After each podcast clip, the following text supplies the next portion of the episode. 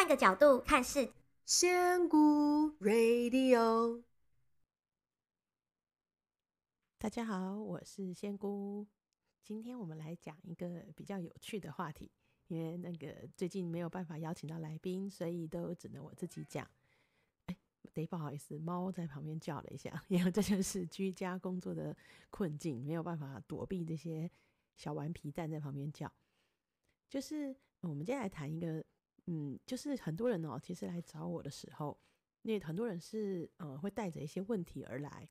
那当然呢，当下在做灵摆的过程，我们都会给一些建议或者是方向，希望他去做改变。那我们也会做一个，其实我后来知道这不是一个很好的字眼，我开始在修正，就是所谓的清理。我们会做一个简单的清理，但是这种所谓的清理，就像是比方说，呃，你身上你现在发烧了，我给你一个退烧药，让你不会发烧。但是你身体里面如果有发炎，那是没有办法的。你要找到自己的问题，慢慢的去治疗它。所以我们的呃比较像是治标不治本，而且这个标其实也只是一种帮助而已，真的没有办法完全的处理掉。所以很多朋友做完个案之后回来，会再跟我说，可能做完的前一两天睡得很好，或是他在意的问题有解决，可是为什么后来又开始了呢？那时候我就会 用一种开玩笑的方式说，如果纠缠了你好几年的问题，能够因为跟我聊一聊，我用灵摆帮你处理一下，你的问题就解决的话，我觉得我一次收费五万、十万，应该都。门口都还是在排队，这当然是开玩笑的，因为我做不到。我不是说那个价钱是开玩笑，我意思是我是做不到的。因为啊，像这种东西，嗯、像我自己到现在，呃，虽然我是一个小嫩嫩，就是身心灵界我才刚入门没有多久的时间，但是呢，我觉得这是一个一辈子的事情，就像是一些呃修行的师傅一样。不管是基督教，他们就是那一本圣经。为什么那些牧师要读那么久，然后一直实践在自己的人生当中？那又或是像佛教的师傅，那些经文。上次我听到一个朋友说，他念地藏经可以念十年，因为那里面太多，他把那些字都背滚瓜烂熟，但是他每一次都会有不同的体悟。这就是一种修行。那修行修的是什么？就是我们自己。所以，呃，就像是我说的，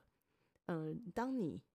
决定要让自己能够跳脱像现在的一个观点去，比方说啊，我们都会说，人家比方说夫妻在吵架，我们就说一句：“哎呀，你就换个角度想嘛，你就站在他的角度想一想。”讲起来都很容易，但是做起来，相信每个人都知道超级难，因为这种就是一个一个。你要去克服的事情，这就是所谓的修行。那这不是一一朝一夕可以处理掉的。所以像，呃这一次，如果有听前一集有关疫情的，就会知道很多东西是要当挑战发生的时候，我们才会发现我们内在的那个问题。所以有时候呢，事件的发生其实是一种礼物，让我们看到我们内在的。问题，找到那一个内在的点，我们才有机会去处理它。比方说，像这次疫情，有很多人有非常深刻的恐惧，非常非常大的恐惧。那些人通常会有一个问题，就是他都一直认为自己是会生病的，他的健康是不好的，他是有很多的负面的担忧。就是像比方说，家里面如果有几个有癌症的，他可能就会一直相信。自己有一天也会得到癌症，那像这种就是对于自己恐惧健康的恐惧，那像这一次的疫情，它就会被放大到无限大。那如果我们能够用这一次的机会来显示自己，发现自己对这个健康的恐惧，还有自己的未来如此的悲观，如果我们能够让自己在这个时候转念，摆脱这个恐惧，那这个恐惧真的。你就是有机会让它慢慢的改变，所以其实呢，我觉得来找我的朋友，最大最大的收获应该是觉察、觉知。我们会经由很多的呃你的人生蓝图，找到一些你内心为什么，比方说你现在已经显现出来你的生活的困境，我们去找到你背后藏在你的内在里面最深的问题在哪里。你找到这个东西之后，它只是浮起来而已哦，让你看到。那至于要怎么样解决它，那就要靠你自己的努力了。有时候他会给一些建议，比方说上一些课程啊，或者是去做一些其他的呃疗程，那或者是教你在生活上如何的做，那或者是我有时候会我喜欢给人家这种建议，就是去往你的生命蓝图贴近。你越贴近的时候，这些痛苦会越少，就是变成你要开始练习随心所欲的功的做事，然后还有听你的心的声音，而不是听你脑的声音。那也是因为这样子做个案的经验，让我察觉到说，其实个案都会很希望，就像我们的从小的学习一样，我们都会希望说，丢出一个问题，老师就给我一个答案，这样我的人生就一帆风顺，再也没有问题了。但是这个真的没有办法，这还是要靠你自己的学习。所以从这一个啊，其实我今天很想要谈一个有趣的话题，就是很多人因为我可能我自己取名叫仙姑这个名字，所以很多人会误解，以为说 我是那种呃可以做法呀、道教啊那样子的一个仙姑。那我再次重申一次哦，我叫仙姑是因为以前我就是一个有问必答的人，我非常热爱回答别人的各种问题。所以我的朋友就开我玩笑说：“啊，你是仙姑哦，什么都能答。举凡你连去哪边买什么名产，或者是像今天就有人问我说，煎桂有什么不一样？我就会跟他说是没有萝卜的萝卜糕。然后顺便跟他说，我比较喜欢东港的辣桂。像这种，你只要问我问题，我都会找到答案回你。这就是我的个性，所以我才会开我玩笑说我叫仙姑。但是我真正的底不是。”你们期待的那种仙姑，那很多人就会跟我说：“诶，可是我去某某师傅那边怎样？我去哪个地方怎么样？”那他们就会问我说：“那怎么样是好的？怎么样是不好的？”其实这也是有关，有点像，呃，我们说的那些，呃，有时候会有一些诈骗的一些行为，或者是一些我们觉得比较，呃，不那么推崇的一种信仰。比方说，就之前我有看到那个。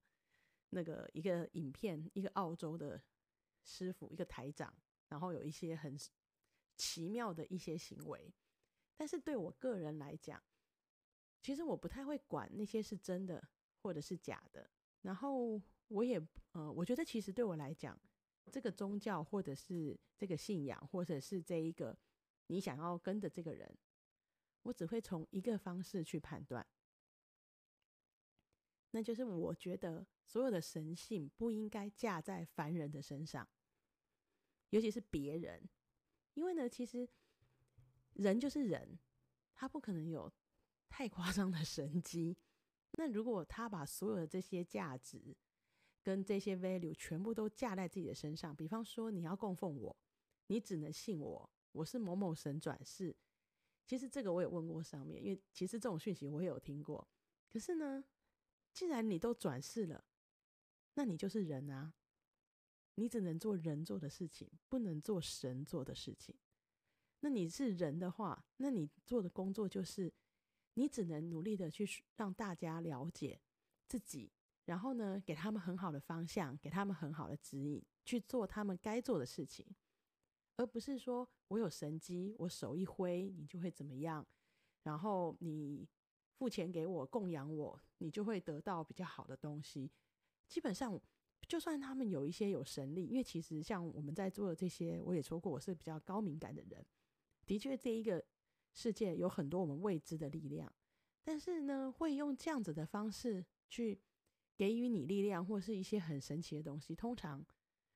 我自己觉得那个是有一种对价关系的，就是你给了多少，他就会回多少。那当你停止付出的时候，对我来讲，这不是一个很好的友谊。就像你交朋友，也不能说我今天请你吃一顿饭，你一定要请我吃，而且钱要差不多的。我觉得真正的呃，对我来讲，我喜欢亲近的神明是没有这样子的对价关系的。所以呢，所有的神性跟能力不应该寄托在人的身上。所以我能做的就是让帮助大家觉察，然后呢，去把我认为我接收到的道理，尽可能的说给大家听，帮助大家认识自己内在的那个神性。因为最后你需要合作的人是你自己的那一个神性，每一个人内在都是有神性的，那也是你唯一需要去合作跟相信的，不需要有一个师傅给你拜，或者是我觉得像我很喜欢佛教的概念，那些师傅他们的是他们的确是很好的师傅，他们是什么？他是讲经的师傅，或是像牧师，他是跟你讲道理的，他不是跟你说我业障给我，我帮你背。或者是呃，你给我多少钱，我帮你消，那些都不是正途，因为那些其实那这样子的话，所有东西都会变成是像我们的商业 行为一样。好，我觉得这些都不是，不管他是不是真的有神力，对我来讲，那不是一个我推崇的神的一个呃行为模式跟概念。那我所以我觉得大家呃，可能要稍微，如果说你觉得你对这些宗教的东西，可能有些是因为前面的这些接触，你遇到的这些人，然后你会感觉到不舒服。那我觉得这些东西你就要去想，为什么你不舒服？那你自己想要的是什么？那我觉得其实回归到最后，不管是什么宗教，你要相信，你要合作的就是你自己的那个神性，你要信任你自己。那只是说，因为我们现在这样子的教育跟我们的社会，我们已经。把自己的神性的声音都压掉了，所以我们要做的就是把那个声音找回来，把自己的自主权找回来，这样就够了。所以呢，这都需要一点时间的呃磨练、跟学习、跟修行，不要急，然后也不要去相信任何人跟你说，你只要听我的，你只要给我什么东西，你只要怎么样，我就能帮你怎么样，那个是没有办法的。因为那个就算是能做，也是一个小短暂时间，它不是真的能够帮你的。我觉得今天我想要讲的就是这个。我本来想讲的就是，呃呃，神棍与 真正的呃神明的差别，但是这个字眼太重了。那我是觉得说，以我的观点，我希望大家能够认清这件事情。那这样之后，在你面临各种宗教，因为现在因为灾难的关系，其实应该会还会后面延续蛮多的时间。那大家在越是不好的状况的时候，会越想要一些精神的支柱。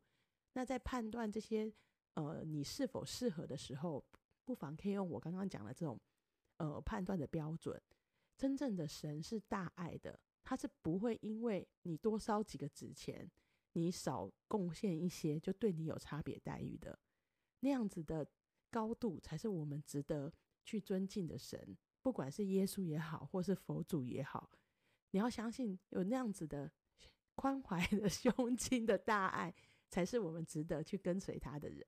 哦，那如果下次我有遇到更有趣的这样子的故事，我再来跟大家分享，让大家更明确的了解怎么样才能够去分辨呃这个宗教的好坏，或者是你遇到的是什么样子的人。好啦，那今天就这样子喽，拜拜。